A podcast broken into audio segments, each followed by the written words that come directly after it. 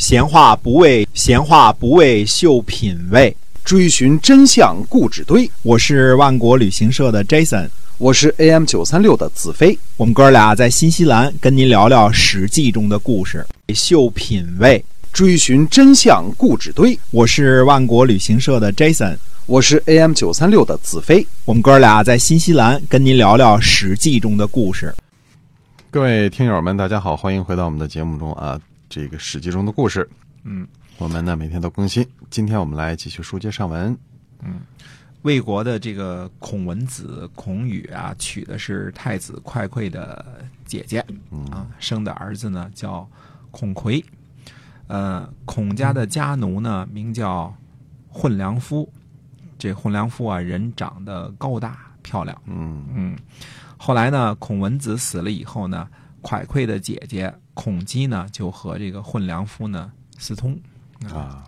那么太子蒯聩呢住在七，孔姬呢就派混良夫呢去见蒯聩。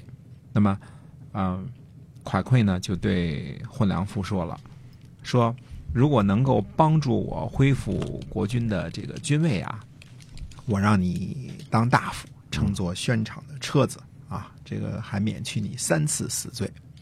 俩人呢就盟誓了。嗯，混良夫呢，呃，回去呢就请求孔姬的支持。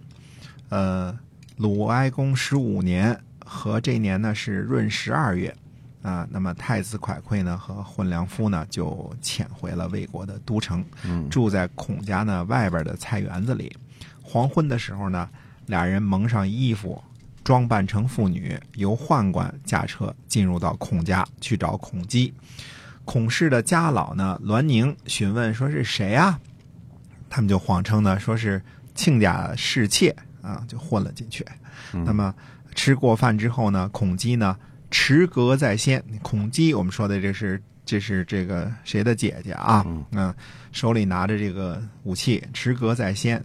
太子呢等呢披上了甲胄，车上呢拉了一头公猪啊，拉公猪呢是为了这个呃。发誓的时候蒙这个取血用的啊，那么蒙氏呢都得用用这个血嘛，对吧？牲口的血，所以带了一个公猪。大家呢把这个孔魁呢逼到了墙角，强迫他蒙氏。之后呢又挟持他呢登上了高台，嗯，这是召集大家叛乱的啊。嗯，家老栾宁呢正在准备饮酒，肉呢还没烤熟呢。听说动乱的消息之后呢。马上派人去告诉子路，啊，大臣呢招货驾着车，一边吃着烤肉，喝着小酒，一边侍奉着未出宫呢，投奔鲁国啊，这个挺有情调啊，没忘了吃喝啊，芭比 Q 的就把人送出去，就送出去了。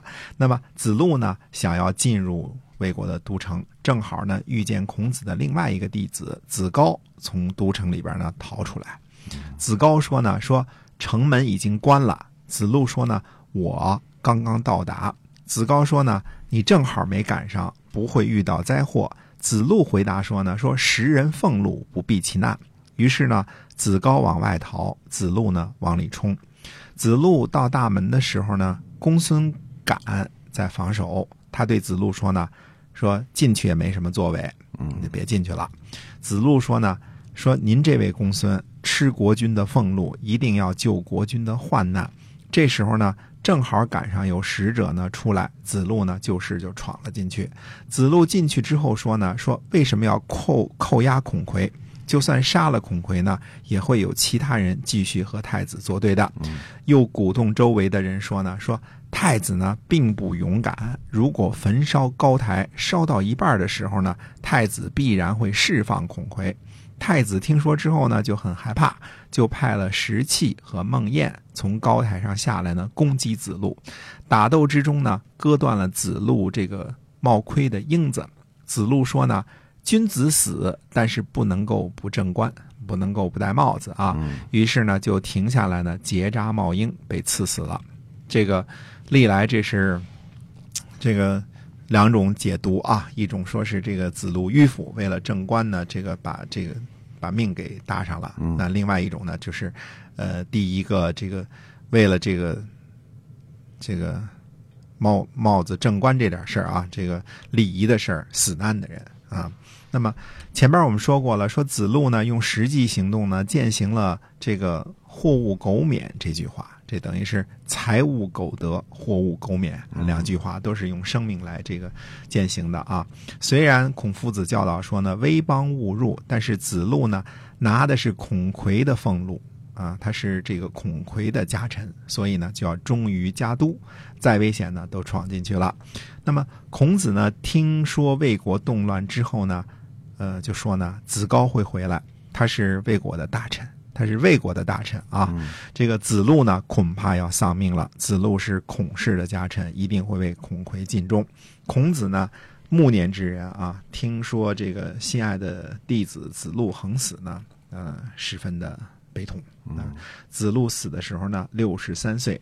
同样是在魏国做官呢，子高和魏出公一起出逃，不能算是犯了政治性的错误啊。这个，呃，子路呢去为孔魁死难，也没有被认为是这个。不正当的 也是正当的，也是正当的，也是正当的。那么识君之路，忠君之事，或者现在叫做拿人钱财与人消灾，这些看来本寺应该如此的道理啊。这个现实当中也不知道多少人能够做得到啊，更不要说置置置之生死而不顾了。嗯，子路呢，就是呃这么一个人，嗯，做到了啊。那么魏国的事情呢，太子蒯聩这个。